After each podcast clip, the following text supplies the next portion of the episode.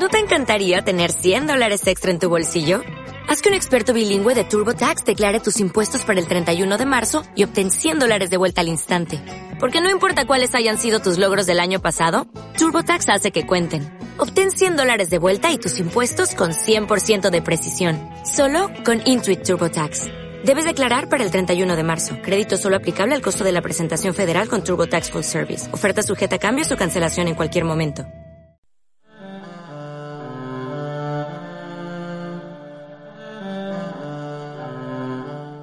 Casi todas las conquistas sociales, por no decir todas, se han hecho a través de las ideas de la clase obrera, del socialismo, del comunismo, de los sindicatos luchando, haciendo huelgas. Las comunistas lo tenemos clarísimo. Pensiones, sanidad, educación, servicios sociales para la mayoría social y que le den por el saco a los bancos. Hay que decir que no es momento de pacto social, porque sus intereses y los nuestros son irreconciliables. Ahora es momento de lucha. Tenemos que expropiar a los expropiadores.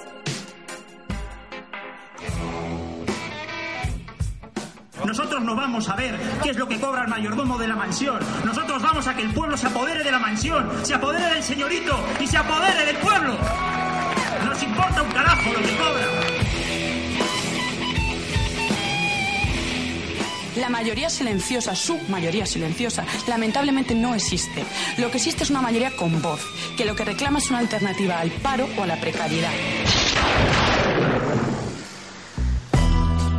O pueblo que más ordena. El pueblo es el que ordena. Sí se puede.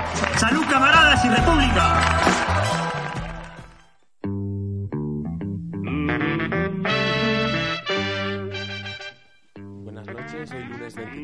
23 de febrero. Comenzamos nuevo programa, nuestro programa número 103 de Iskra Radio, que hablaremos sobre el 3 más 2 y la huelga estudiantil del próximo 26F.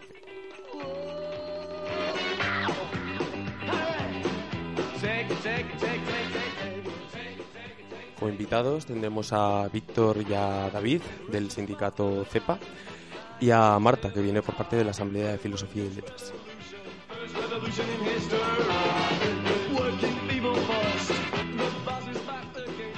También entrevistaremos a dos candidatos da- para las primarias de Ganemos Zaragoza, que se presentan por, por el PC, o son, forman parte del PC Aragón, como son Alberto Cubero y Arancha Gracia.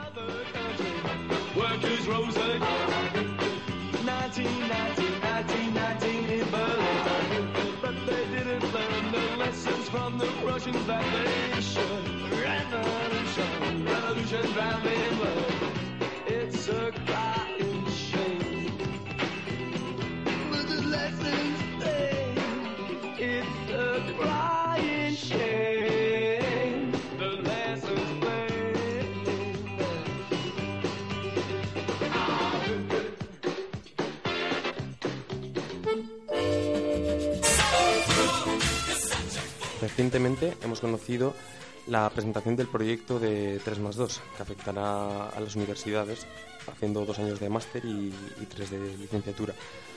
Las, las consecuencias que podrá tener esto se pueden resumir en unos cuantos puntos, aunque en el programa de hoy lo analizaremos más exhaustivamente.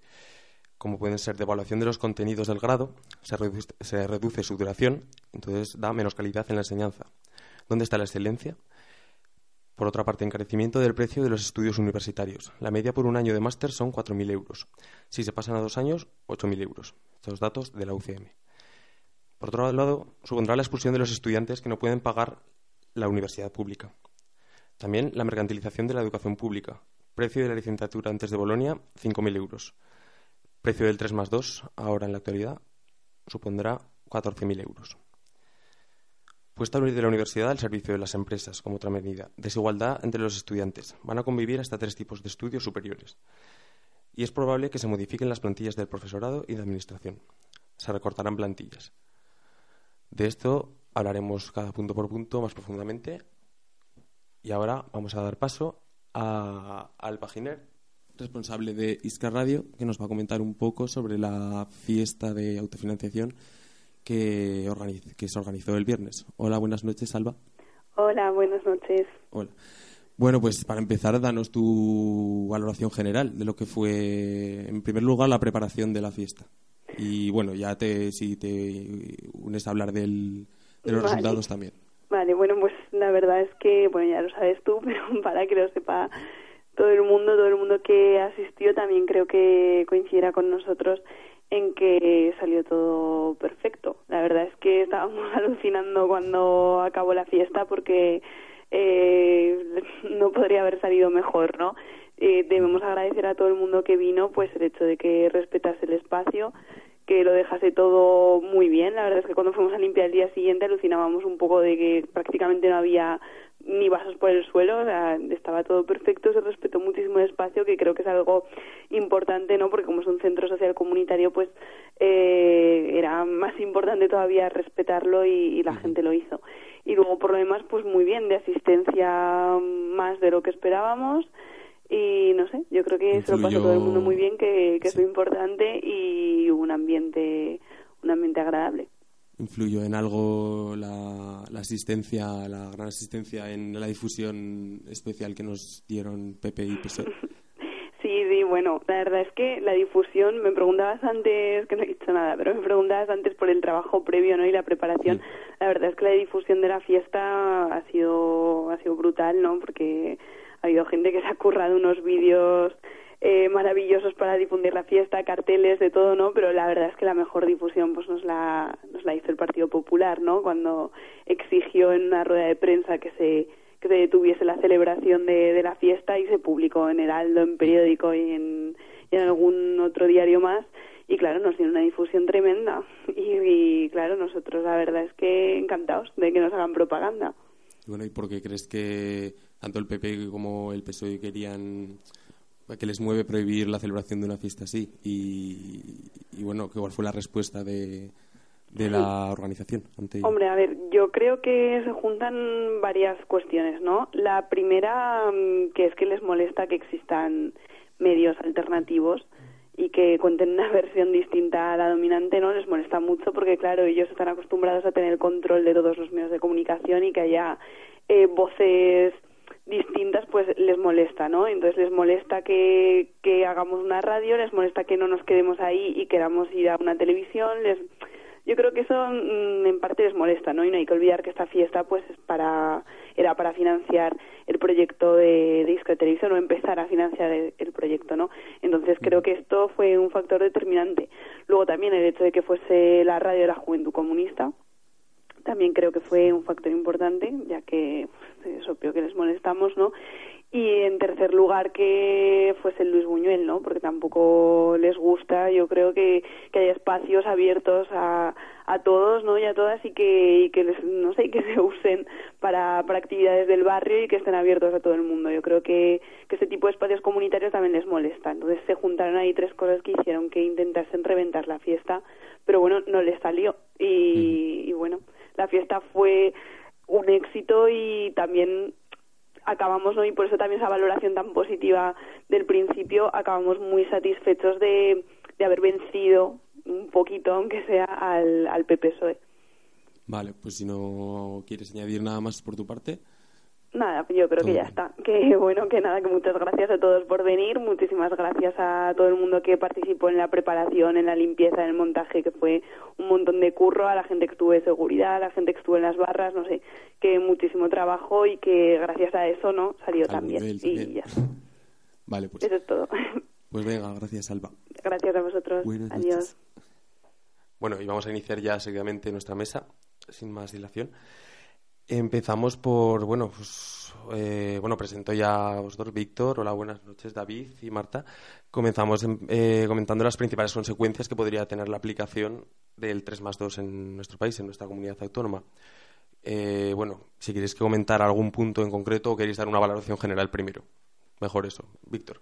Mm, Bueno, eh, yo creo que, que esta, esta reforma, eh, como anteriores, ¿no? Viene, viene marcando un, un carácter eh, económico, eh, marcado por un carácter económico y, un poco de, intentar empujar a, a cierta sección, sector de, de, de la sociedad, de, la educación pública, ¿no? Y esto se, se ve pues eh, desde el 11 hasta ahora con el, con el tema de, la subida de tasas y que el cambio sea de, de los años de grado, que es lo que realmente más o menos es lo que se puede pagar a los, a los años de, de máster, que donde se, donde se encarece brutalmente le- la universidad y un acceso a, la- a las becas son, es mucho más complicado. ¿no? Es, es- es eso lo, lo que busca, empezar a, a, empujarnos a la gente que venimos de, de familias trabajadoras de, de esa educación. Realmente la propia medida de juntar máster y licenciatura ya es un aliciente elitizador, digamos. David.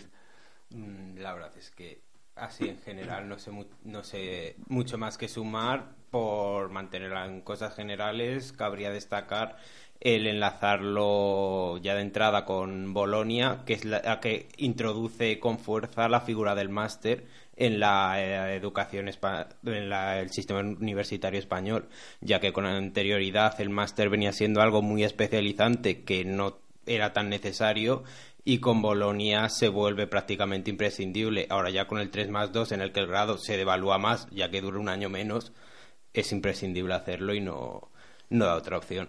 ¿Crees que hay alguna intención aparte de, de, de iniciar más, de, convertir el máster en algo más necesario, imprescindible, aparte de la económica que has comentado?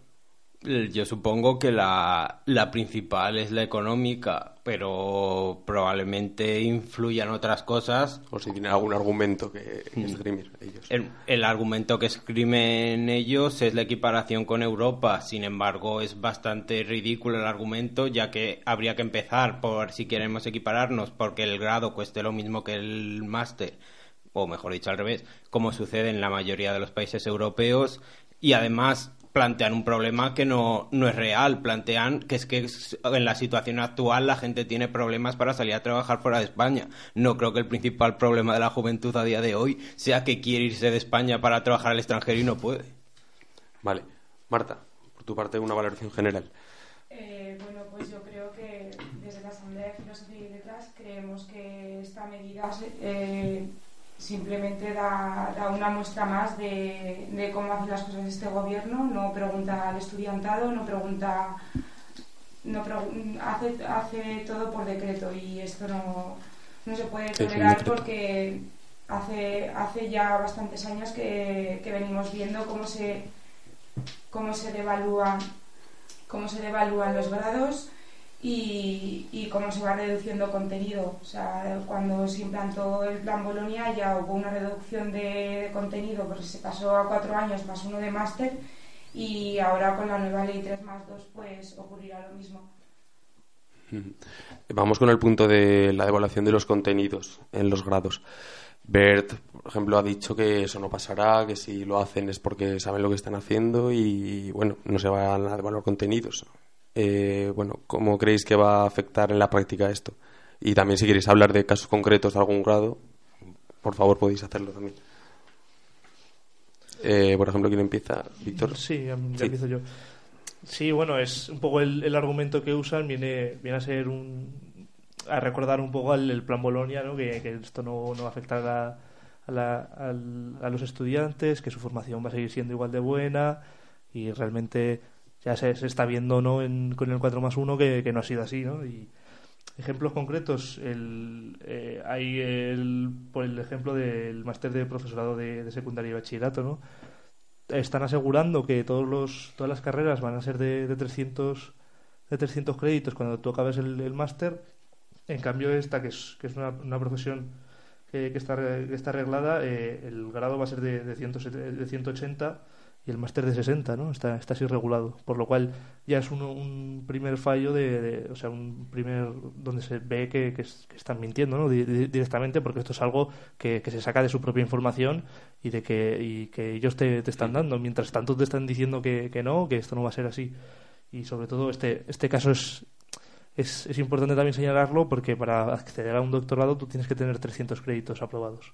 Y esta gente va a acabar la- la- el, el máster con, con 240 créditos, por lo cual tampoco va a poder acceder a un doctorado. Ya se, se está poniendo otra barrera más a la gente para que tenga que volver a hacer otro máster obligatoriamente si quiere hacer un doctorado. O sea, realmente una medida para tener que a lo mejor hacer dos másteres, que dos másteres se conviertan en algo ya imprescindible, cuando antes ni siquiera el máster era era necesario a lo mejor para, para ello. Sí, no, evidentemente lo, lo ha comentado David, ¿no? Ya, desde, desde licenciatura se le va dando cada vez más importancia al máster. Si el máster ya con el 4 más 1, mucha gente eh, mm, ve que necesita el máster para poder trabajar. Si ya aparte el, te bajan el grado a tres años, es, es evidente que es, que es inviable salir de, de la universidad sin, sin el máster.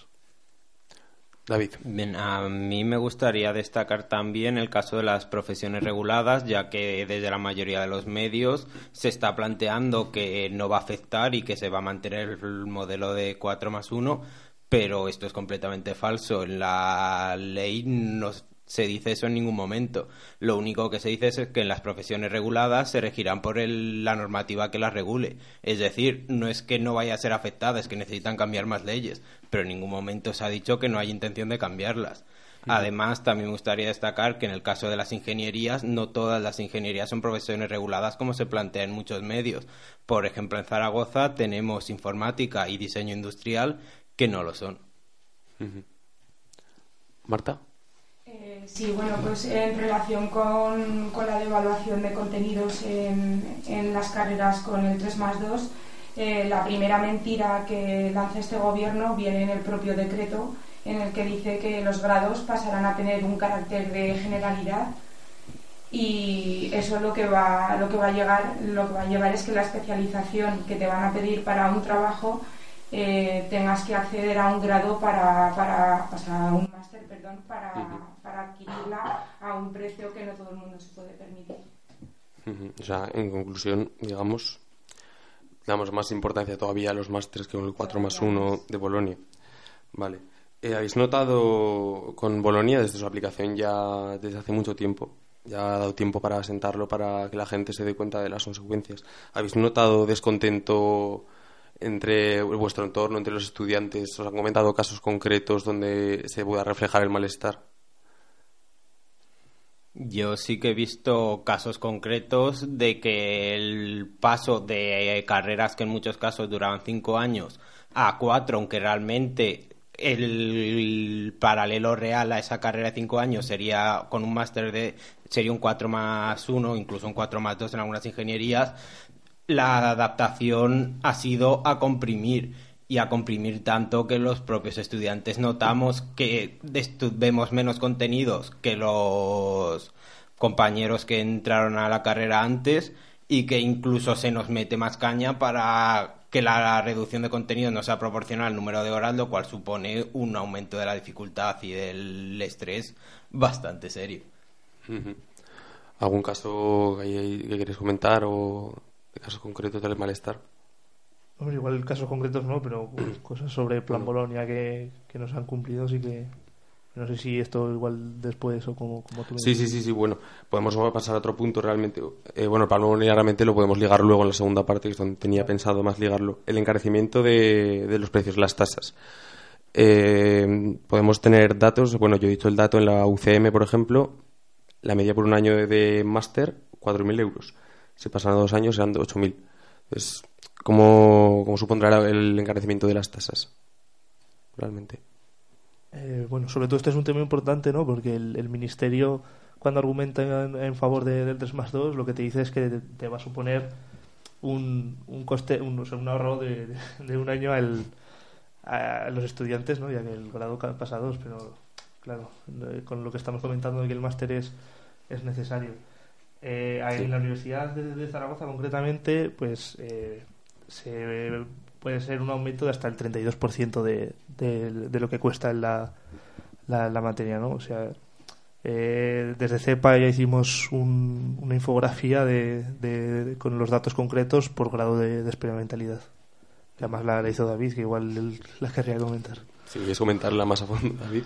Mm, Más ya a modo de datos concretos sobre la Universidad de Zaragoza, debido a que los másteres, exceptuando los habilitantes, todos tienen el mismo precio, cosa que no pasa con los grados en los que se diferencia en grado de experimentalidad y hay algunos cuyo crédito es más caro que en otros, todos son iguales, por tanto, este cambio de 3 más 2, donde más se va a notar es en los grados más bar- en un principio más baratos. Con lo cual en el caso extremo, por ejemplo, la experimentalidad 6, por citar uno sería, por ejemplo, trabajo social, sí que supone el 32% que ha hecho mi compañero. Estaríamos hablando de pasar de unos 6.100 euros el estudiar grado y máster a, ocho- a más de 8.000 euros por culpa de ese, extra, ese año extra de máster. Vale, vamos a hacer una, una pausa ahora, os dejamos una canción y volvemos en unos minutos. Mito del amor romántico en, en la sociedad. Vamos a, a empezar escuchando, si, si os parece, un fragmento de unas canciones que lo hemos sacado del taller de amor romántico que se hizo este verano en la Universidad de, de Jóvenes Marxistas. Es de, de canciones. Vamos a escucharlas y vamos a tratar de, analizar un poco ese mensaje e, e intentar encontrar ese, ese amor romántico. ¿Cómo hablar si cada parte tuya?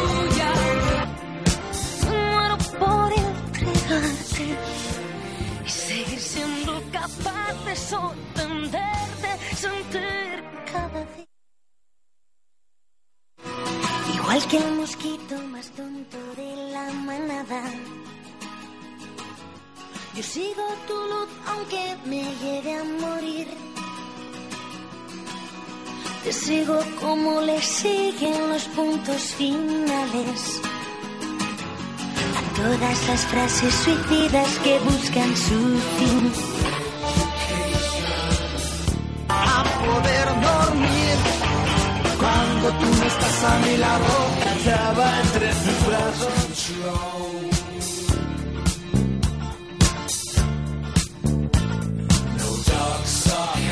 The classroom.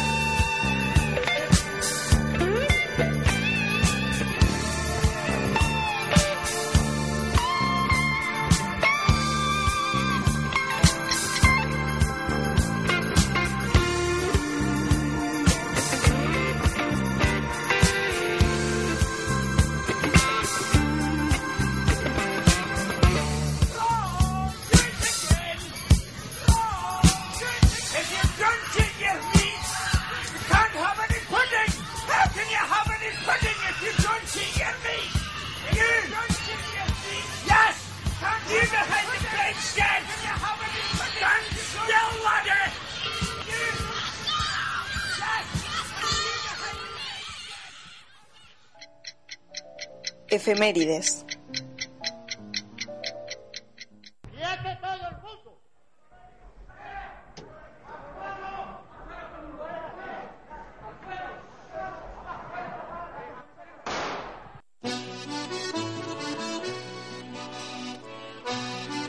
Hoy se cumplen 34 años del último intento de golpe de Estado en España.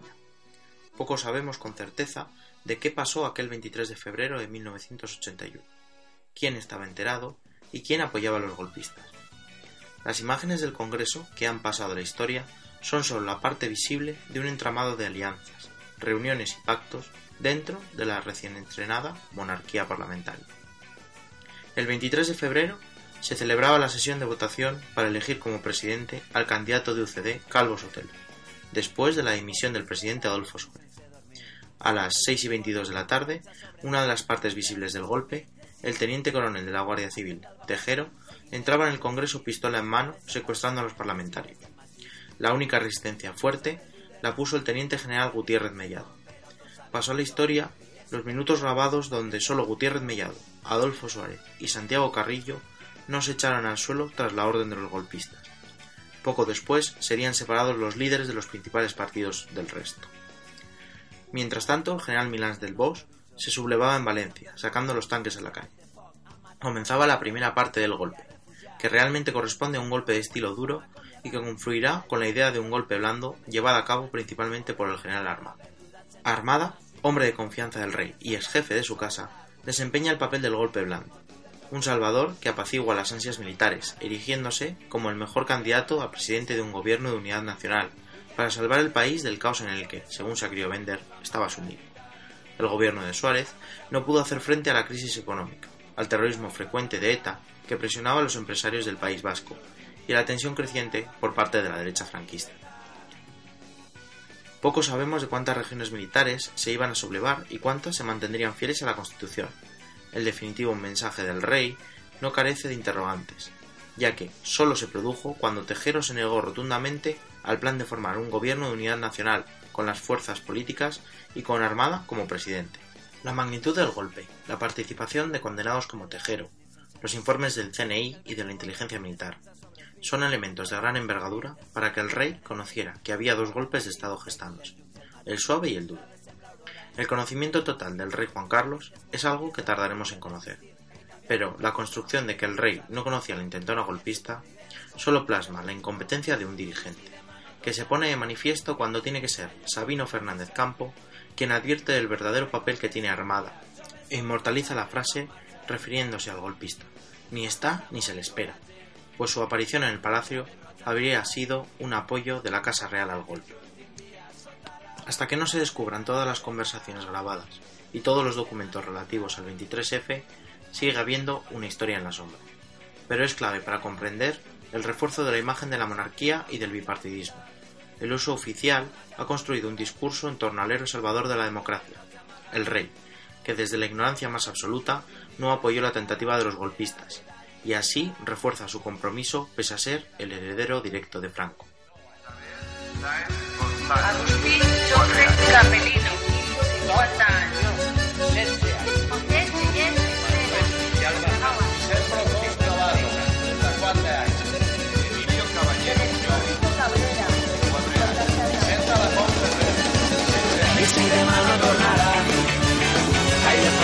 Deixar.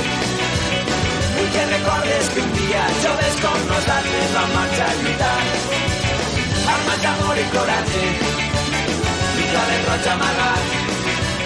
Combate fins l'últim dia sota la bandera de la llibertat. I si demà no tornarà,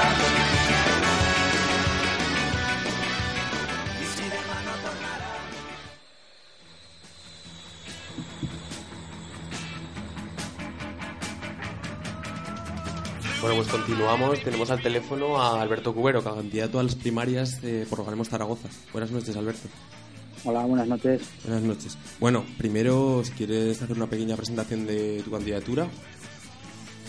Bien, bueno, mi candidatura eh, surge a través de la voluntad de, de participar en el, en el proceso. Creo que es un proceso ilusionante y esa ilusión también me ha, me ha contagiado, como digo, en la presentación de la página web. Y me presento fundamentalmente porque creo que puedo aportar dos, dos cuestiones. Por un lado, la experiencia del trabajo en el Grupo Municipal de Izquierda Unida.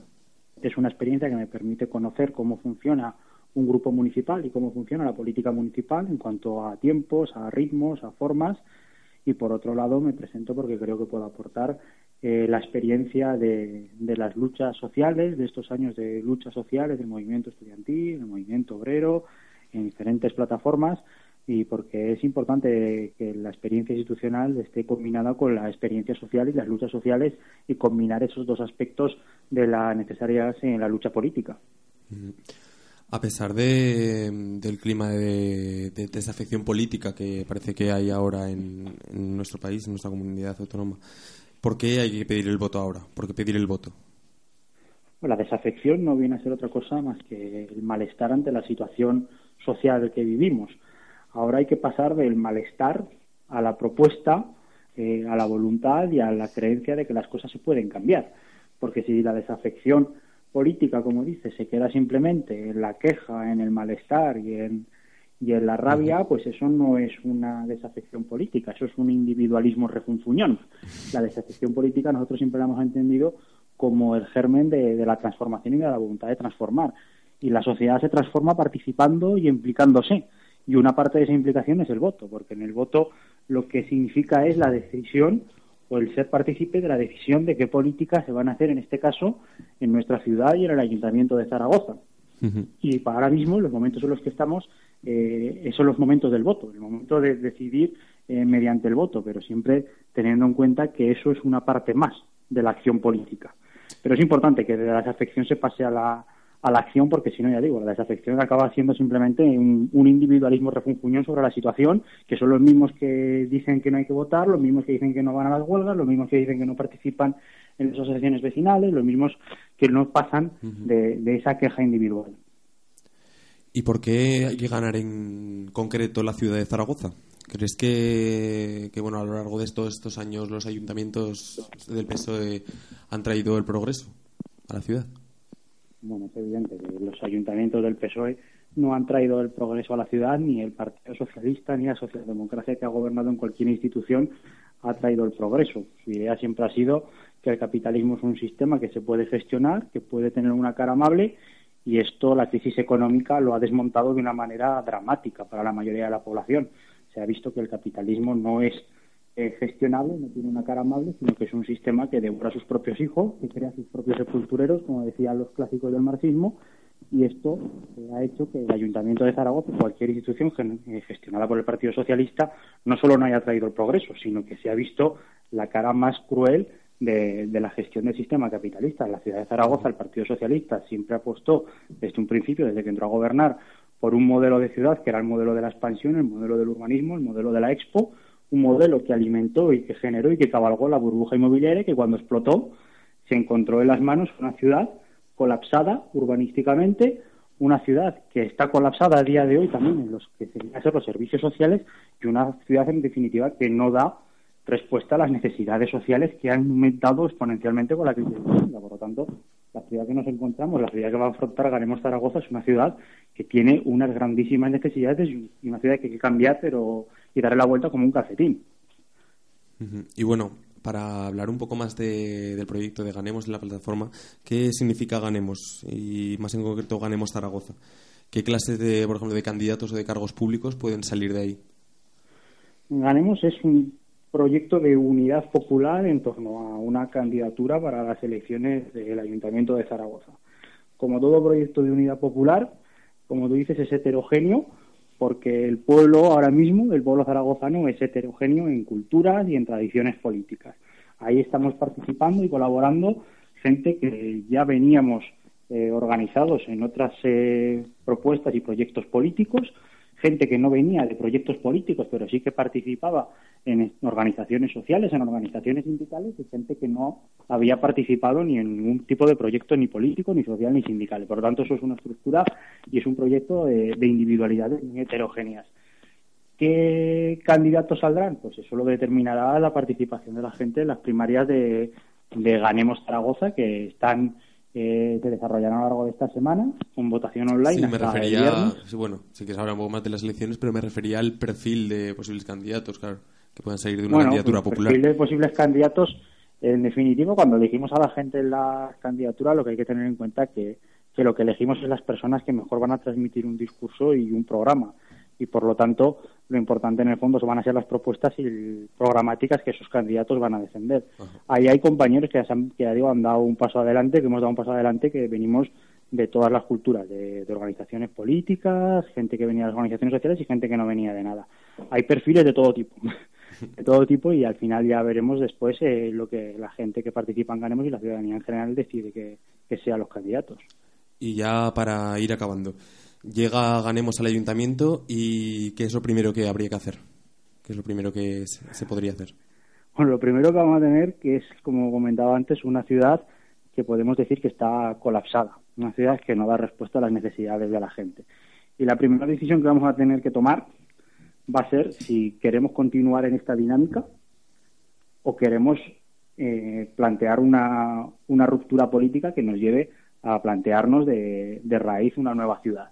Nos vamos a encontrar una ciudad, primero, que está absolutamente intervenida por un marco legislativo autonómico, pero sobre todo estatal, por una ley de financiación, por una ley de bases de régimen local, por una ley de contratación pública, por una ley de fiscalidad y de gasto que obliga a pagar la deuda. Y lo primero que nos vamos a tener que plantear es si asumimos ese marco legal, si asumimos la dinámica a la que nos lleva ese marco legal, o queremos plantear una dinámica de ruptura con todo eso.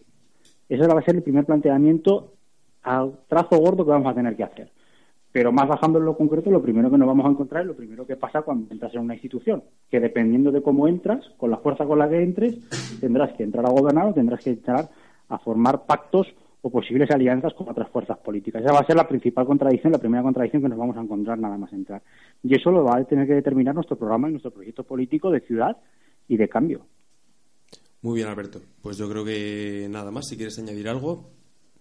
No, simplemente animaros a participar en el proyecto, animaros a participar no solo en las primarias, sino en todo el proyecto que viene que viene después de las primarias y que se está gestando ahora de, los barrios, de los, de los grupos sectoriales y en mayo animaros a apoyar y a votar esta candidatura de, de Unidad Popular de la ciudad de Zaragoza. Recordamos que se pueden inscribir en la. Bueno, se puede ir a votarla presencialmente el día 28 de febrero, si no he escrito antes. Eh, Bueno, pues muchas gracias, Alberto. Buenas noches. Gracias por, por hablar con nosotros. Gracias a vosotros. Buenas noches. Continuamos con, con nuestra mesa ahora.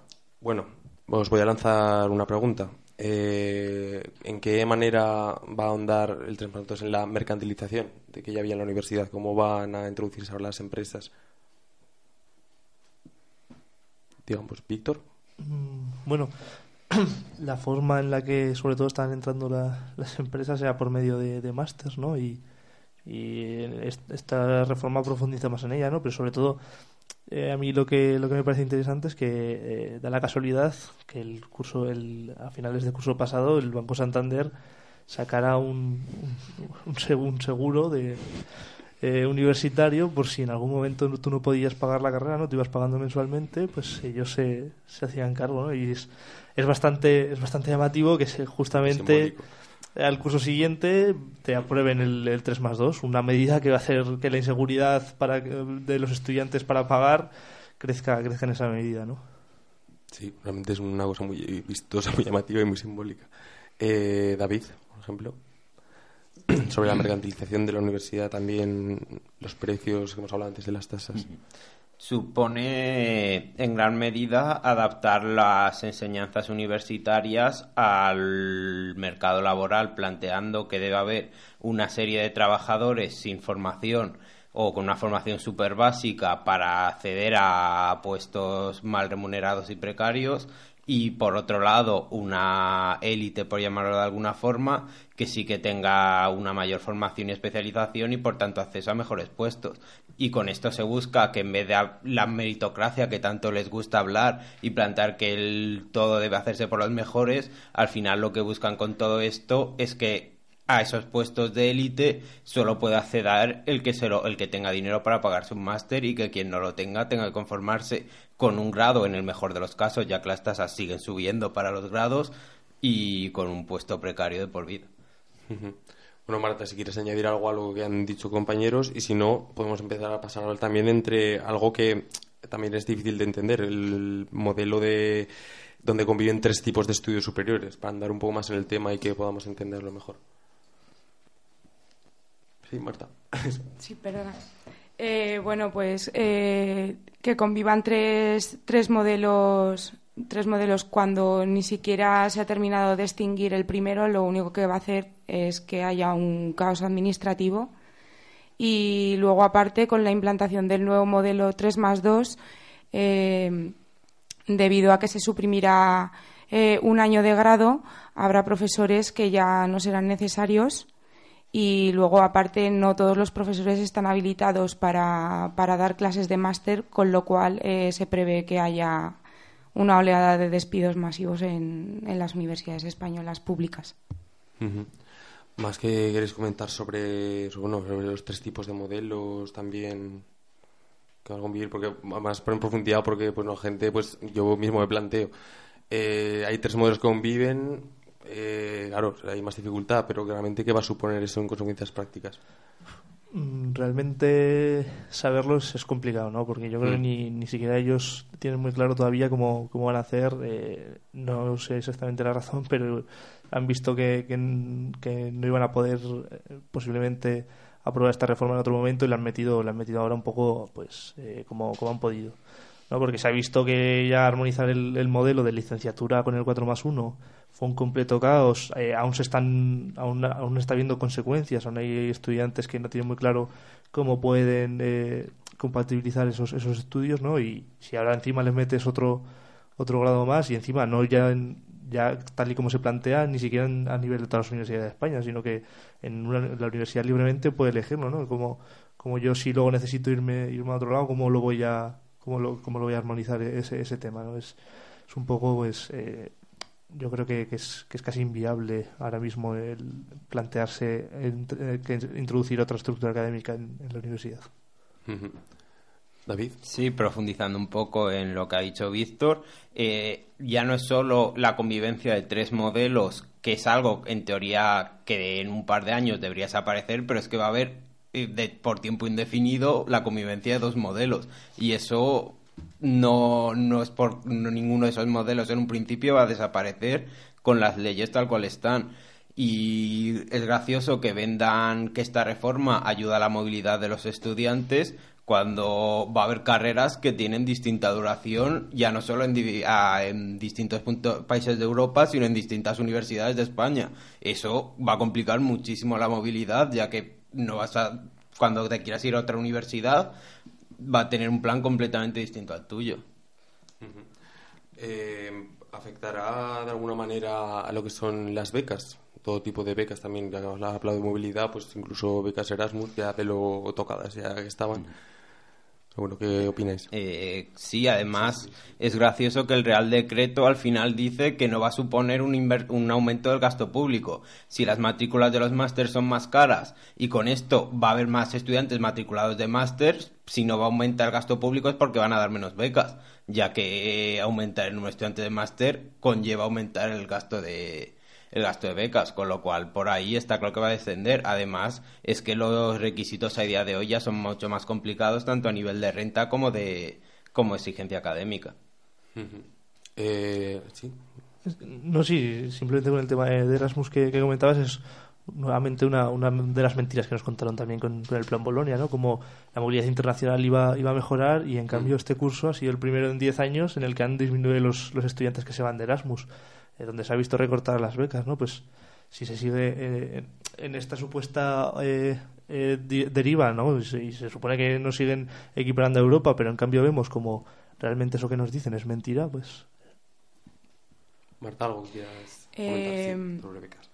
Bueno, pues nada, simplemente que en España estudiar, estudiar un máster es, es mm, un 67% más caro que, que estudiar el grado, algo que no ocurre en otros países de, Europa. O sea que si la premisa es equipararnos a Europa, que se equiparen también los precios académicos. Y luego, aparte, en, relación con la convivencia de, de los dos modelos el 4 más 1 y el 3 más 2, eh, como se da la opción a que las universidades que quieran eh, lo implanten y lo implanten en las carreras que quieran, lo que se va a ver es que va a haber eh, universidades de primera, universidades de segunda y dentro de una carrera eh, podrás estudiar una carrera en, Zaragoza y, estará, estará bastante bien considerada y estudiarla en otra universidad pues no será lo mismo. O sea que estamos viendo que, que lo único que se pretende es una, una elitización de, de la educación.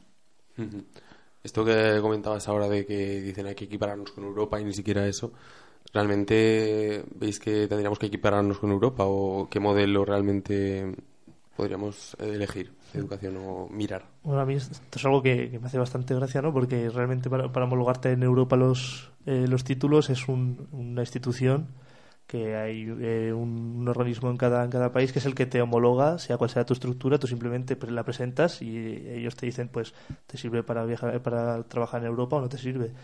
De hecho, el modelo 3 más 2 en Europa solo está implantado en 7 países completamente y el modelo 4 más 1 en 8.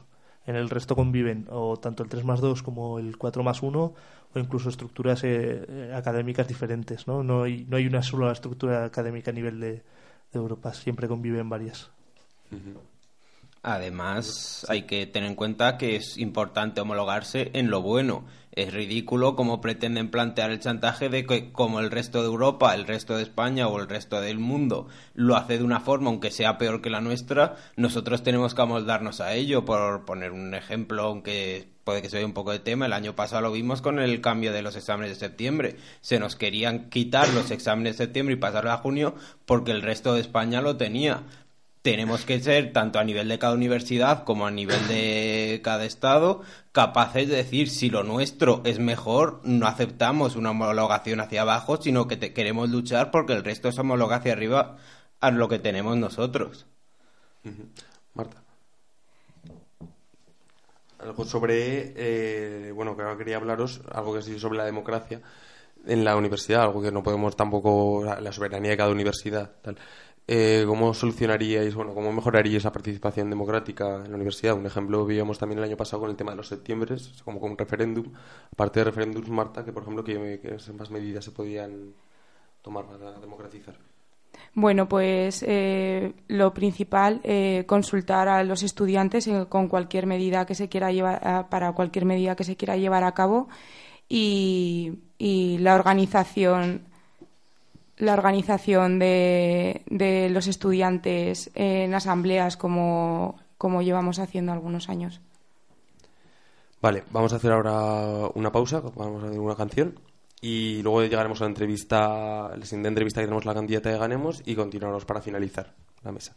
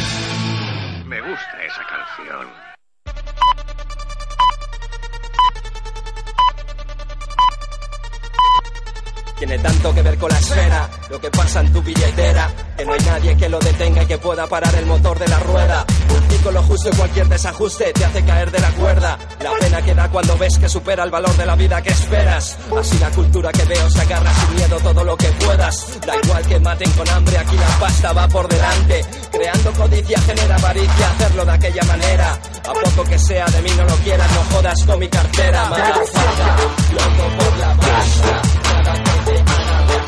Como esa pasta. Solo. Llenar sus bolsillos cueste lo que cueste. Pasta. Pasta.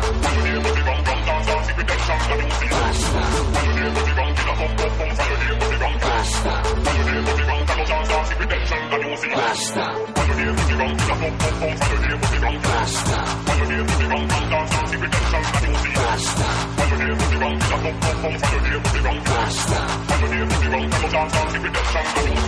La fiebre del oro, del brillo del euro. El anillo para gobernarnos a todos. Ni la voluntad ni el decoro, el deseo de poder. Perder las formas y los modos. Ya sé los dedos, afloja la mosca. El agua al cuello, los números rojos por la pasta. ¿Por quién si no? Por el bienestar y los lujos. Hijos de la ambición. Tan solo en incienso y la mirra llega a tu pesebre. Sobrevive a la situación. Otro galgo que corre detrás de la liebre. El banco, el sobre, hacienda la nómina y su retención. Bailando son de la deuda. Cuando el bolsillo suda, pero no aprende la lección. Motherfucker.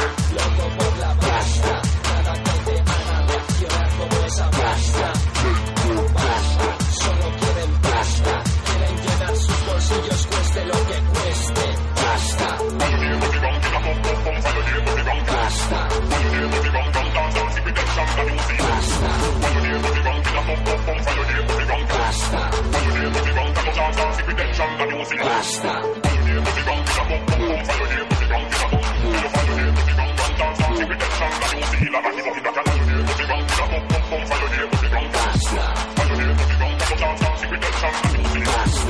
Saluda a tu mundo, morimos un poco cada día. Tu mente apagada para seguir monotonía. Es evolución, lógica, educación con la que nos crían. Competición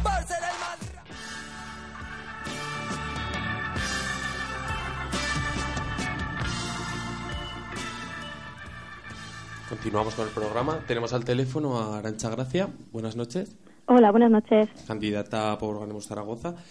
Eh, bueno, eh, primero, igual que Alberto, eh, si quieres realizar una pequeña introducción de, de tu candidatura, adelante. Eh, bueno, así como muy rápido en la línea de lo que aparece en la página web, soy Arancha Gracia. Eh, estudié Historia del Arte y ahora tengo una pequeña empresa en la que me dedico a la gestión cultural y a las actividades educativas y a los proyectos didácticos. Y aparte de eso, llevo 18 años militando entre el Partido Comunista, Izquierda Unida y en los movimientos sociales. Y bueno, ahora mismo sobre todo en lo que estoy más activa es en temas de feminismo y de, de acceso a, a la cultura. Eh, ¿Crees que, que se puede llegar a la mayoría social con, con un proyecto, una candidatura como Ganemos? ¿Tú crees que, que tú que has participado des- desde el principio se puede hacer algo grande? Yo creo que, que Ganemos sí que tiene ese, ese potencial. Creo que hay mucha gente muy diversa, hay mucha variedad de, de perfiles, mucha gente trabajando en aspectos muy diferentes, desde gente que está dentro del propio ayuntamiento a gente que está en los movimientos sociales currando. Entonces, yo creo que la capacidad de extenderse y de, de llegar a toda esa gente que, que está en, en otros sitios, que no sea directamente en, en la política, está ahí. Igualmente, si se consigue algo, si conseguimos avanzar un poquito en, en los cambios dentro del ayuntamiento, creo que la ilusión que, genera este proyecto puede ser algo muy interesante para llegar a toda esa gente que está bastante desencantada de la, de la política tal y como se estaba gestionando hasta ahora. Yo creo que sí. Sí. Y bueno, y qué diferencia, claro, has, has empezado a hablar de ello, pero profundizando un poquillo más, ¿qué diferencia ganemos del resto de candidaturas municipales en cuanto a la organización interna, en cuanto al discurso, lo que quieras comentar? Pues es algo totalmente diferente a lo que conocemos hasta ahora. Sobre todo los que ya llevamos muchos años, estamos encontrándonos con, con otras dinámicas muy, muy diferentes. De entrada no tiene una estructura eh, orgánica como viene siendo un partido de corte más clásico, ¿no? No tiene unos órganos de dirección, no tiene una estructura eh, de pues de órganos de dirección, sino que todas las decisiones se, se toman en un plenario, donde las decisiones más importantes van a tomar en un plenario, que es un órgano, un espacio muy amplio, donde todo el mundo tiene la posibilidad de, de decir qué, qué piensa y qué parece. Luego, por otro lado, la gente que conforma la, la candidatura pues es muy diversa por lo menos lo que se está viendo hasta ahora es muy diversa. Entonces hay gente que aporta eh, mucha ilusión y, y muchas ideas nuevas y muchas maneras de hacer que, que vienen de fuera de la política. Entonces eso yo creo que también aporta una, una ruptura con las cosas que muchas veces tenemos en nuestra mente de que se puede o no se puede hacer. No es lo que se suele decir de como no sabía que era imposible lo hice. Pues hay mucha gente que yo creo que que eso lo va a aportar y, creo que eso es diferente al, al, resto de partidos. Y bueno, has hablado que también estás muy implicada en, militancia feminista. ¿Crees que las mujeres deberían tener más presencia en política? ¿Y por qué? Pues sí, deberían tener más presencia visible, porque en, en las bases, en las organizaciones de bases, en los movimientos sociales hay muchas, muchas mujeres, eh, pero normalmente no solemos ser la cara visible ni de los movimientos ni de la política. Esto hemos analizado muchas veces de por qué no estamos en sí, esos ¿por qué sitios. crees que ocurre esto? Y ahí, pff, no sé, si supiéramos qué es lo que hacer para que estuviésemos más en política, ya lo habríamos hecho, eso para empezar. Mm. Pero muchas de las ideas que se nos ocurren es que, por ejemplo, las mujeres cuando nos afiliamos a un partido o cuando trabajamos en política, tenemos que estar muy seguras de que lo vamos a poder dar todo. O sea, una mujer no suele mantenerse en un nivel bajo de militancia. Las mujeres que militan mantienen una militancia muy activa. Entonces eso, pues bueno, lleva a que nos impliquemos menos porque muchas veces pues nuestra doble jornada aumentarla con una triple que es la militancia pues no todo el mundo tiene las, ni las ganas ni las posibilidades.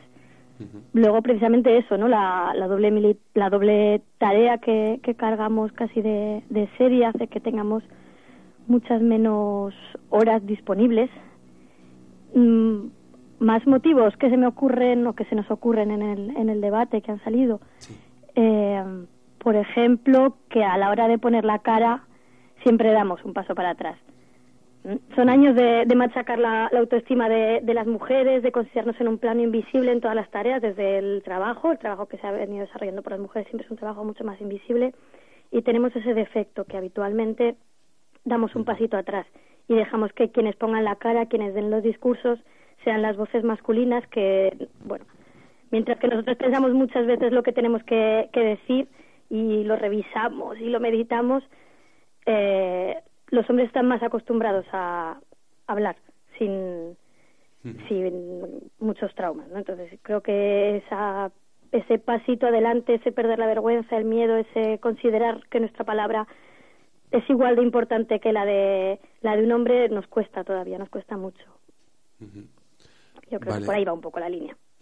Muy bien. Y, y, y la pregunta que le he hecho también a, Albert, a Alberto, eh, si llegamos al ayuntamiento, a la alcaldía, con haremos, ¿qué es lo primero, lo primero que lo que habría que hacer la medida más urgente, digamos? Pues yo ahora mismo no estoy dentro del ayuntamiento, entonces tampoco sé muy bien, pero en principio yo, claro, para la ciudad, sí, sí, sí. me refiero. Yo creo que algo importante que tenemos que hacer primero es saber cuáles son el estado real de las cuentas del ayuntamiento. Creo que no lo sabemos.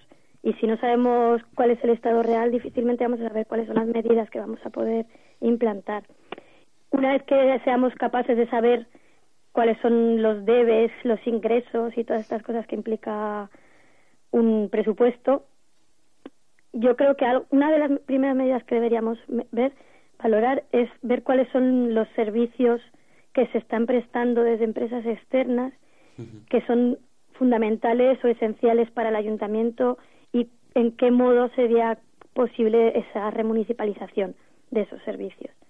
Creo que hemos sufrido unos años de externalizar, externalizar, externalizar y, y debemos revertir esa, esa tarea que, que ha llevado haciendo el, el PSOE durante mucho tiempo.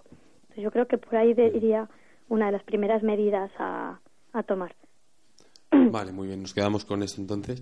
Eh, lo mismo que le digo a Alberto, si quieres añadir algo más para acabar como conclusión, y acabamos.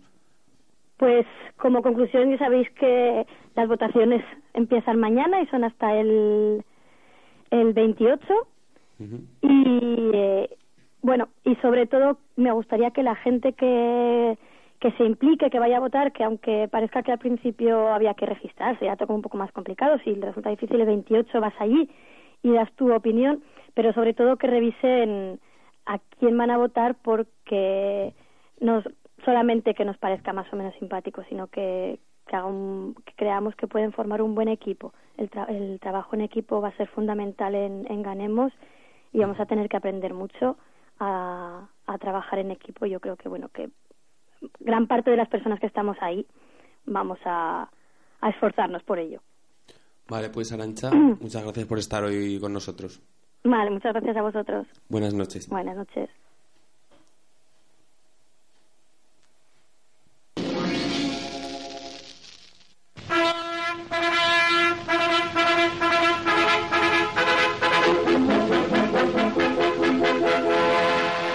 Noticiario y documental de la redacción.org. Prepárate para dejar de ser manipulado.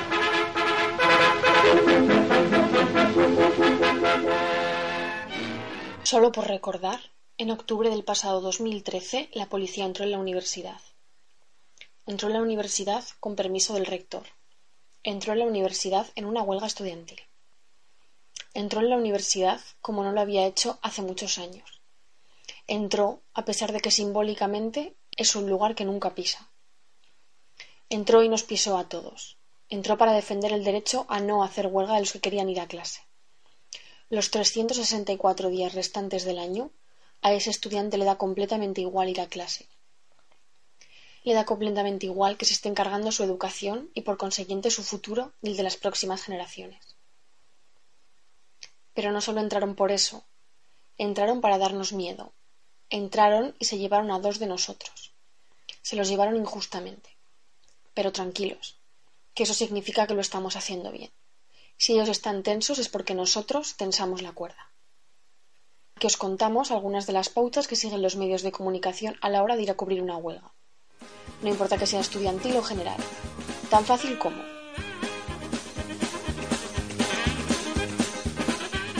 Primero, respeta los servicios mínimos. Y los servicios mínimos ideales suelen ser del 100%. No aceptes nunca nada por debajo de eso. Segundo, fíjate en los llamados piquetes violentos. ¿Sabes qué es eso? No importa. En cuanto veas a una persona en una puerta que no deja entrar a otro su puesto de trabajo, eso es violencia. El resto de días del año, cuando un trabajador no puede trabajar porque no tiene trabajo, eso no es violencia. Tercero, si te han mandado a entrevistar a gente por la calle, asegúrate de coger a ambas partes de la noticia. Por un lado, coge al empresario que está muy triste porque ese día le han roto un cristal de la fábrica o porque no ha ido a a trabajar. Por otro lado, coge a la señora que está enfadada porque el autobús no ha pasado. Punto. Esas son las dos partes de la noticia. Cuarto, no corrobores nada. Si alguien te dice que le han pegado un puñetazo por intentar saltar el piquete, ¿qué más quieres preguntar? Si ese día ese alumno no tenía clase y solo quería pasearse por la facultad, si ha ido directamente a pegar a los que estaban en el piquete, ¿acaso es que quieres saber la verdad? Y por supuesto, no hace falta que vayas al lugar de los hechos. Quinto, una huelga, incluso antes de empezar, siempre es un fracaso. Rebaja las cifras de huelguista a la mitad o menos. rebaja las cifras de manifestantes a la mitad, o menos. Y si puedes, no salgas de la redacción para nada.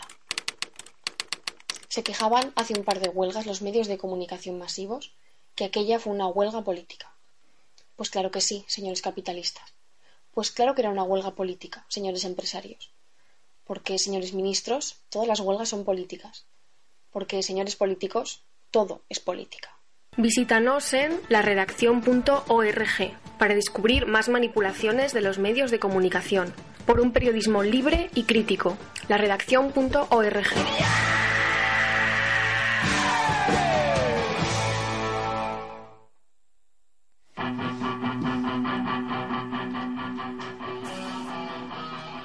Continuamos ya para acabar con nuestra mesa. Hemos analizado, hemos intentado analizar lo mejor que hemos podido, aunque lo que han podido, pero yo creo que ha quedado un buen análisis de lo que puede suponer el 3 más 2.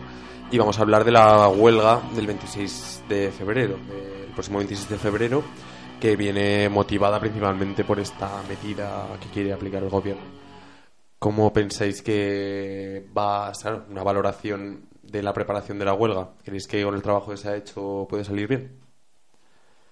Eh, bueno, el trabajo siempre, siempre es mejorable, ¿no? Siempre se pueden hacer la- las cosas mejor, pero yo creo que de momento el, el trabajo que se está haciendo, sobre todo desde, desde la anterior huelga del 20 de noviembre, eh, se ve que, que, va, que va siendo mejor, ¿no? El, la cohesión entre las los diferentes colectivos y asambleas, eh, el trabajo unitario, poco a poco pues pues va avanzando y, y aparte en, en esta ocasión que sí que tenemos realmente un, un elemento que crea tanto rechazo entre, entre los estudiantes eh, yo creo que tenemos una buena oportunidad para, para conseguir que, que la gente se, se vaya se vaya enganchando al, al movimiento estudiantil y yo, yo sí que soy positivo en cuanto, en cuanto a los resultados de esta huelga.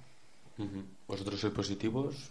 ¿Veis la, la preparación se ha hecho bien? Yo supongo con que evidentemente, como ha dicho el compañero, todo es mejorable y siempre se puede hacer más trabajo de base, buscar más la implicación de todo el estudiantado. Se ha trabajado, sobre todo a nivel de colectivos, bast- con mucha unidad y bastante bien organizado todo.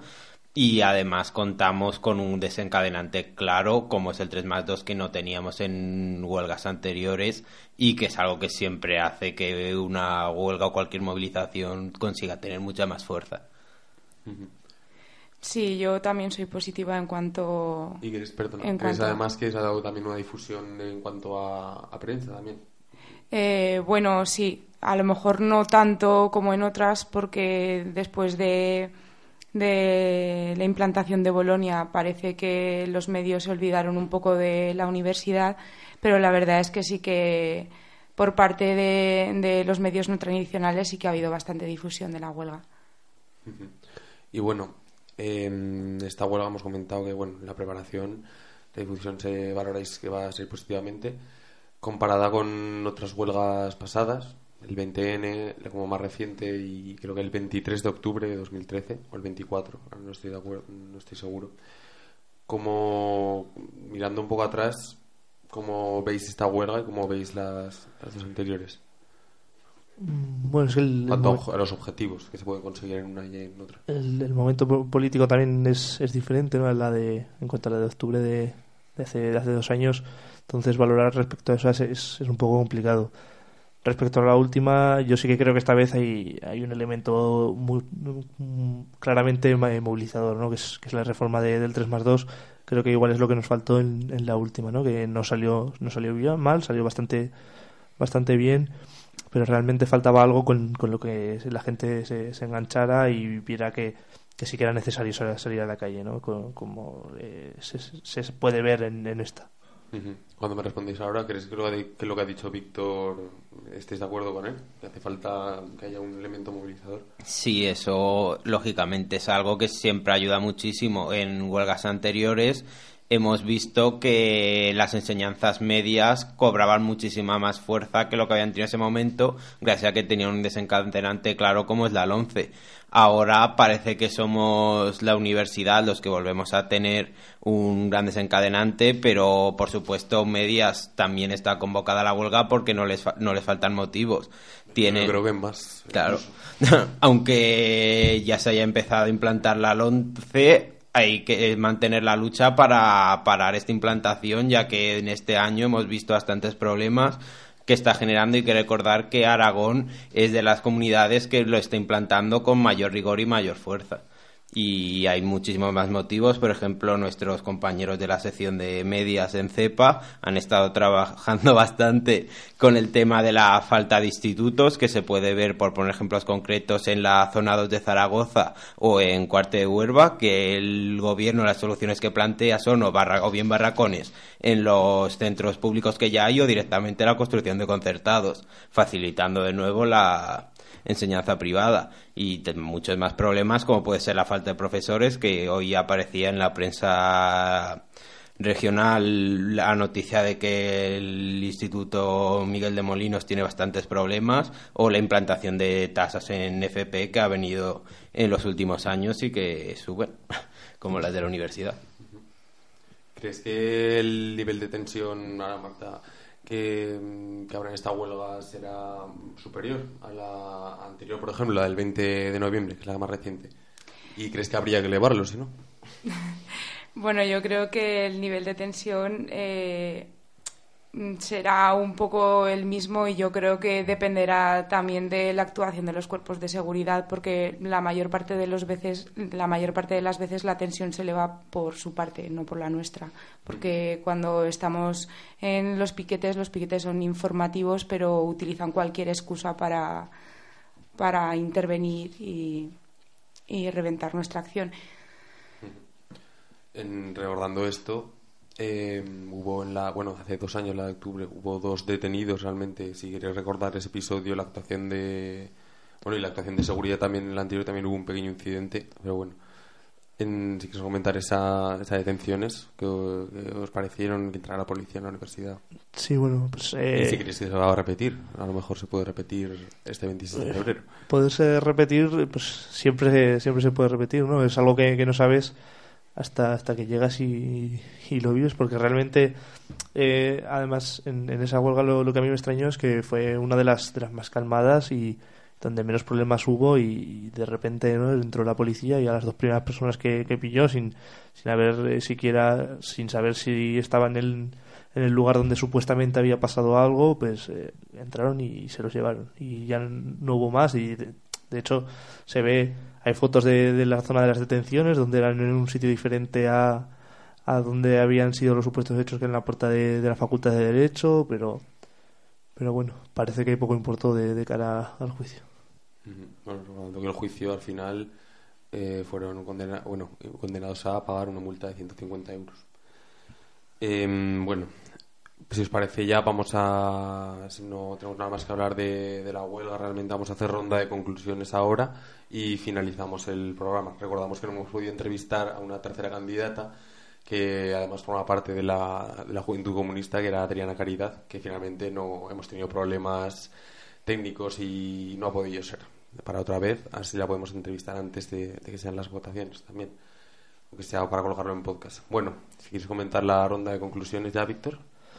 No, pues eh, lo que vemos con esta reforma es que sigue, se sigue atacando la educación pública, eh, siguen queriendo privatizarla, quieren seguir, eh, sigue la, la, mercantilización y que nosotros tenemos que estar enfrente para, para pararla, ¿no? No tenemos que, eh, como ha optado la, la conferencia de rectores por, por pedirle el aplazamiento y decir que se, se aplicará pero en 2017, no, nosotros tenemos que, que continuar hasta, hasta su derogación, tanto de, de esta como de la 11 como de cualquier otra reforma educativa que sea lesiva y elitizadora. Además, teniendo en cuenta lo que tú también has comentado antes de que van a ir las reformas más parcialmente, no como Sí, sí, sí. Esto evidentemente se engloba dentro de, de, una estrategia mucho mucho mayor y que el informe de expertos creo que salió el, el curso el año pasado, hace cosa de un año, donde ahí eh, ya te explicaban eh, la forma de, llevar la nueva reforma universitaria que sea por parte por medio de decretos y que no sea una reforma completa ya que lo que nos enseñó Bolonia esto lo, decían así es que el, presentar una reforma universitaria completa crea malestar entre los estudiantes y estos pues intentan parar la, la, la reforma no algo algo bastante normal. Bueno pues gracias Víctor por estar aquí esta noche David. Bien, siguiendo en la línea de Víctor, es importante que ante esa estrategia que han tomado de ir implantando los cambios poco a poco, nosotros no nos dejemos engañar, seamos conscientes de ese plan que hay detrás de, liti- de elitizar y mercantilizar la educación, especialmente la universidad, aunque también medias, y que debemos defendernos de cualquier ataque, aunque de entrada parezca pequeño, ya que responde a una estrategia mucho mayor. Vale, pues gracias David también por venir hoy. Y Marta, tus conclusiones. Sí, bueno, pues eh, para concluir me gustaría decir que todos los colectivos y asambleas de la Universidad de Zaragoza vamos a ir el 26 de febrero a la huelga eh, para parar esta ley eh, que es injusta, elitizadora y, y que no va, no va a ayudar en nada a, a la formación del estudiantado español. Vale, pues gracias también por venir, Marta. Y nosotros ya nos despedimos, volvemos dentro de dos semanas con un nuevo, programa, como siempre aquí a las 10 en Mixta